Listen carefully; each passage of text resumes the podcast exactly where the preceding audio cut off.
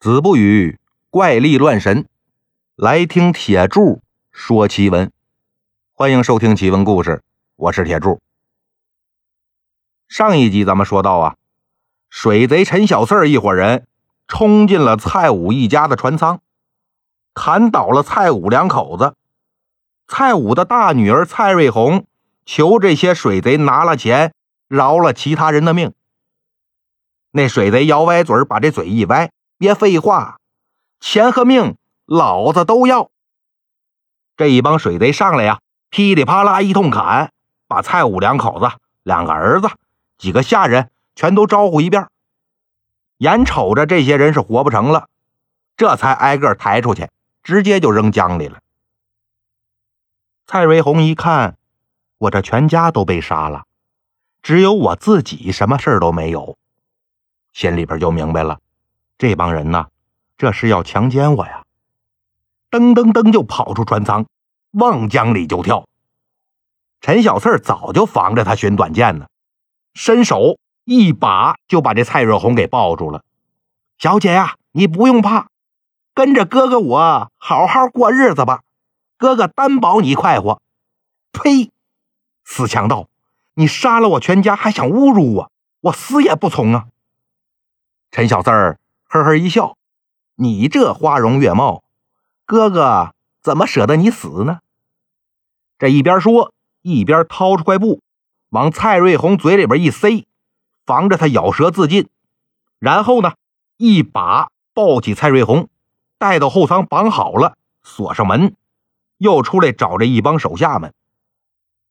几个人把船收拾干净，扯满了帆，找了个背景的地方停了船。七个手下呀，就让陈小四赶紧分东西。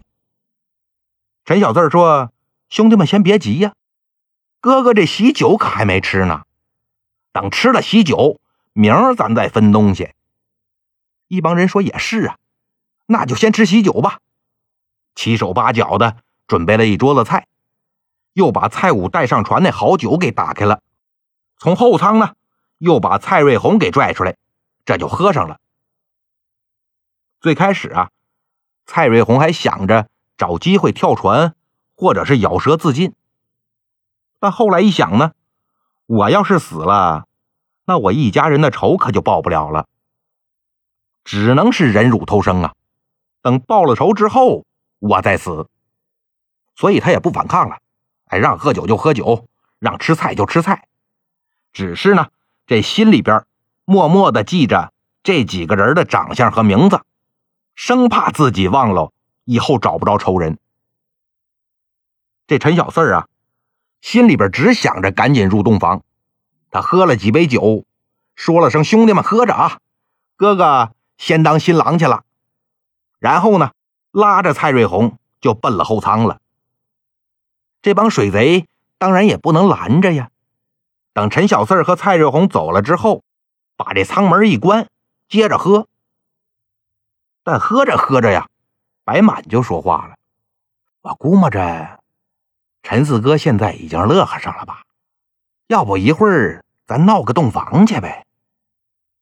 沈铁旺说：“你心也够大的呀，有个屁的洞房可闹啊！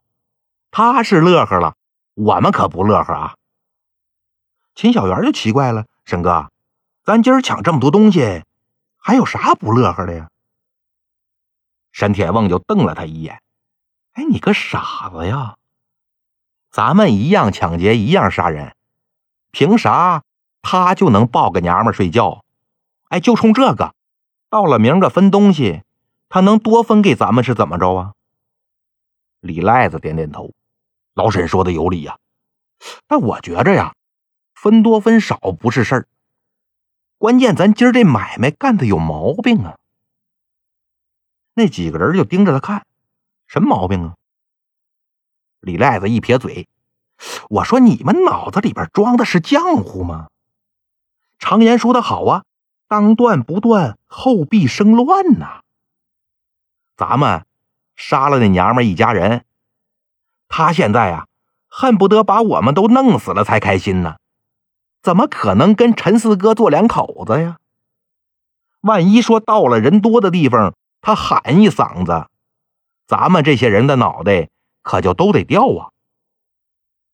这几个人才明白过来，对对对，赖子说的对。这么着，明儿咱跟四哥说一声，赶紧杀了算球。李赖子呵呵一笑，说：“你们傻呀，还真不冤枉你们。四哥今儿晚上尝了甜头，明儿还忍心杀他吗？”白满的眼珠子一转，要不这么着，咱别跟四哥说，悄悄的杀了就完事儿了。李赖子说：“咱要是瞒着他杀了他女人，这弟兄情面上可就不好看了。”哎，我倒有个主意啊，不知道你们肯不肯听？这一帮人正愁没办法呢，一听李赖子这么说，赶紧就问：“怎么办呢？”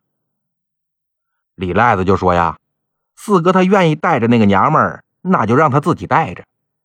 等一会儿他忙活累了，睡死了，咱把今儿抢的东西都打开点点，平均分了，然后呢，赶紧跑。以后要是出了事儿啊，挨抓的也是他陈小四儿，连累不着咱们。”其他几个水贼一听，对呀，这主意好，哎，咱就这么办了吧。又喝了一会儿酒，看着天色也晚了，那估摸着陈小四也睡死了。这帮人呢，就把蔡武带上船的东西都打开喽，把那值钱的东西平均都分了，只留了点衣服、几个金杯银碟什么的给陈小四。等这收拾好了自己的东西呢，一伙子人把船停在个码头，下船就跑了。转过天来，陈小四一直睡到快中午了才起来。出来一看，哎，这船上怎么连个人影都没有啊？赶紧就跑到放东西那船舱，这才发现呐，东西都让人给拿走了，就留了点不值钱的给他。陈小三一拍脑袋，这帮孙子，把我扔这自己跑了。看来他们这是。看我留着蔡小姐，怕以后出事啊，所以才跑了。但他妈给我留点值钱的东西呀，怎么全给拿走了呢？这太不是人了！陈小四这一个人坐在船头想了半天呢。这么大个船，我一个人也开不走啊。要是领着这蔡小姐下船吧，万一到了人多的地方，他喊出来，那我不就得让人给抓了吗？无毒不丈夫，得我杀了吧！他拎着刀啊，就奔了后舱了。但等到了后舱，一看蔡瑞红这花容月貌、衣冠不整、梨花带雨那样，心一下又软了。抱着蔡瑞红又折腾了小半天。完事之后呢，陈小四一咕噜爬起来，说：“娘子，你饿了吧？我给你做饭去。”他这出了船舱，打火做饭，看着锅里边咕嘟咕嘟冒着烟儿，陈小四就又在那儿琢磨：不行，我不能因为个娘们就不要命啊！但要说杀了他吧，我还有点不忍心。哎呀，这怎么办呢？哎，我跑了吧，把他留这儿，他是死是活就听天由命吧。要是有人救了他呀！那也算我给自己积了阴德了。想好之后呢，起身就准备去收拾东西。但刚站起来，又一想，不行，这祸根不除啊，终究是个事儿。都说这一日夫妻百日恩呢，那我饶他一刀，我给他留个全尸吧。这陈小四算是下定了决心了，他先把这饭煮好。也不送到后舱去给蔡瑞红，而是自己吃饱喝足了，又把这还算值点钱的东西收拾收拾，包成个大包，找了一根结实的绳子，打了个绳扣，就奔了后舱了。开了舱门一看，蔡瑞红已经穿好衣裳，脸朝里躺在床上，正在那抹眼泪呢。听见舱门响呢，也不回头。这陈小四也不含糊，走上前去，左手托起蔡瑞红的头，右手拿着绳扣，啪，就套在蔡瑞红的脖子上了。紧接着用手一拽这绳子，膝盖往蔡瑞红后背一顶，直接就把绳圈给锁紧了。蔡瑞红声都出不来，手脚乱扑腾了一会儿，直挺挺的就不动了。陈小四一看勒死了蔡瑞红，把手一松，到前舱拿了收拾好的包袱，往身上一背，跳上岸，头也不回就走了。这边。陈小四刚走了不到十分钟，那边呢？蔡瑞红在船舱里边咯喽一声醒了。原来呀，陈小四犹犹豫豫下不了决心杀蔡瑞红，他打绳圈的时候呢，也是心不在焉，竟然是顺手打了个活扣，一用手拽着绳子，顶着后背，绳子就勒紧了。陈小翠以为是勒死了蔡瑞红。其实呢，他就是勒晕了。他把这手一松啊，绳扣也就松了，一点点的顺过气儿来，那蔡瑞红自然也就醒了。蔡瑞红躺在床上喘了一会儿，勉强呢用手把这绳子扯开，但身上啊还是没劲儿。躺在床上，眼泪就吧嗒吧嗒往下掉。心说：“爹当时要是听了我的话，我们一家人哪还能落到如此地步啊？我实指望是忍辱偷生，哪成想这贼人不肯放过我，这如此大仇我如何能报啊？”正哭着呢，忽然听见扑通一声，船也跟着晃了几晃，看样啊，是有别的船撞上这条船了。蔡瑞红也不敢再哭了，拿着耳朵一听，就听见外边有人喊：“老王头，你怎么开船的呀？这么大一条船停在这儿，你都能撞上，你是不是瞎了你呀？”蔡瑞红心想：被撞了船，怎么这帮水贼不吱声呢？难道是官府抓水贼的官船吗？他们才不敢说话。那我得喊呐！刚要出声。又一想，万一水贼想来个鱼死网破，进来把我杀了，那我也不用报仇了。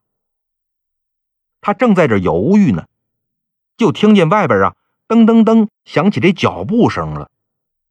蔡瑞红心说：“完了，这帮强盗这是要杀人灭口啊！”眼一闭就等着死了。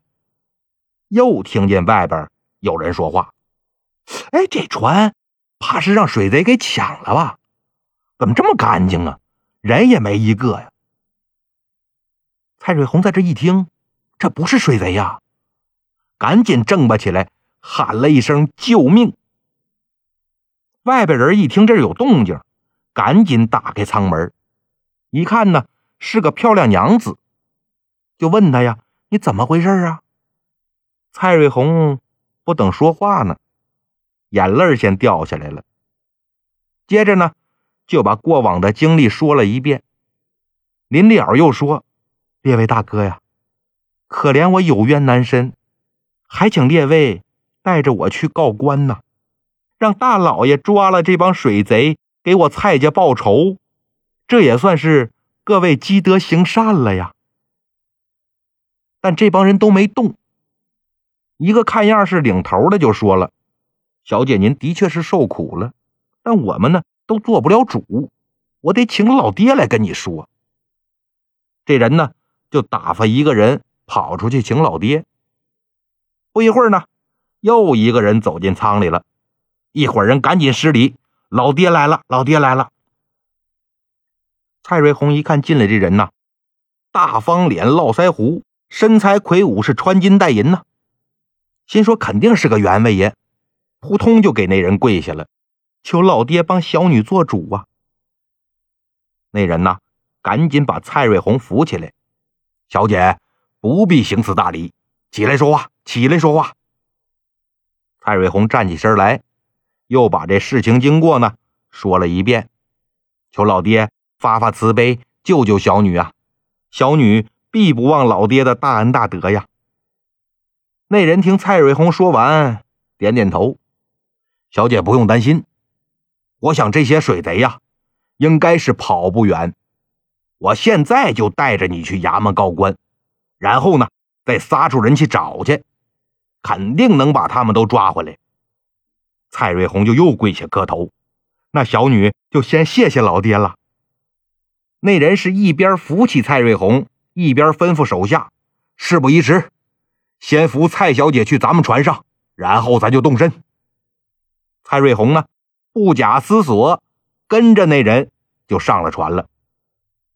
不成想，这一去，那真真是才离了虎穴，又进了狼窝呀。好了，今天的故事就到这儿了。欲知后事如何，咱们下集接着说。